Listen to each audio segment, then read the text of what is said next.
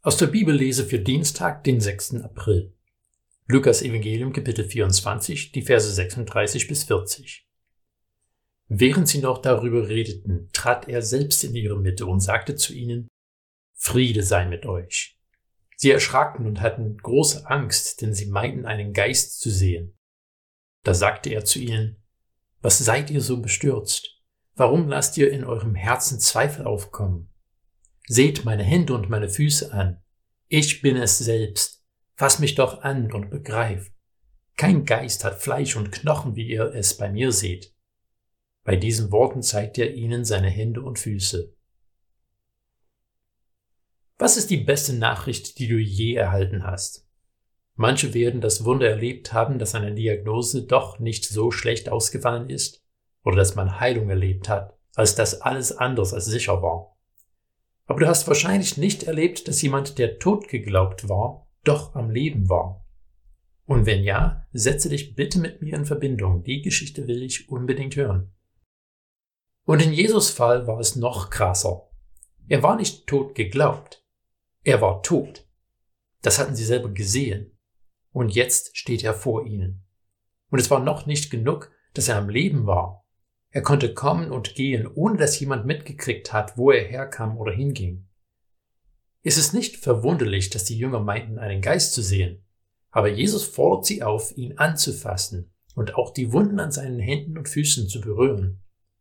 In den weiteren Versen hat er auch gegessen, etwas, was ein Gespenst nicht tut. Jedes Jahr wieder feiern wir die Auferstehung Jesus zu Ostern. Aber was bedeutet sie eigentlich?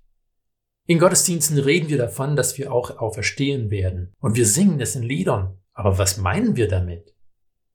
Im christlichen Sprachgebrauch reden wir so viel davon, dass wir in den Himmel kommen wollen, dass wir gar nicht mehr so richtig wissen, wie das sich mit Auferstehung verträgt. Hier ist nicht die Stelle, um lange Ausführungen darüber zu machen, also fasse ich mich kurz.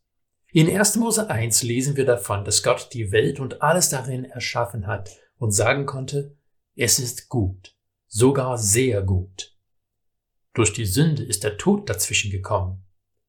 Wenn wir zum Ende der Bibel durchblättern, finden wir in Offenbarung 21 und 22, dass Gott alles Üble richten wird und Himmel und Erde wiederherstellen wird.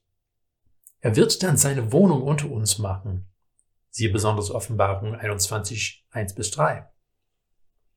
Gottes Verheißung ist, dass wir auferstehen werden. Wir werden wie Jesus einen Leib haben, aber einen verwandelten Leib, der nicht für Krankheit und Tod anfällig ist. Und man soll die Bedeutung dieser Verheißung nicht übersehen. Dein Körper ist heilig, weil Gott dich erschaffen hat und weil er will, dass du an der Auferstehung teilhast. Es ist nicht egal, was wir mit unserem Körper machen, denn er ist keine Wegwerfverpackung. Freilich, wie bei Jesus wird das Material verwandelt sein. Aber bei der Auferstehung wirst du erkennbar du sein. Und was macht das für einen Unterschied für dich, wenn du hörst, dass dein Körper heilig ist und ein wichtiges und gutes Teil von Gottes ewigen Plan für dich ist?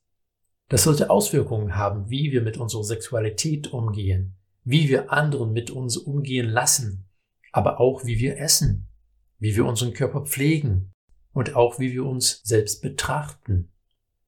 Gott liebt dich so sehr, dass er bereit war, seinen Sohn am Kreuz sterben zu lassen, dass du die Hoffnung der Auferstehung haben kannst.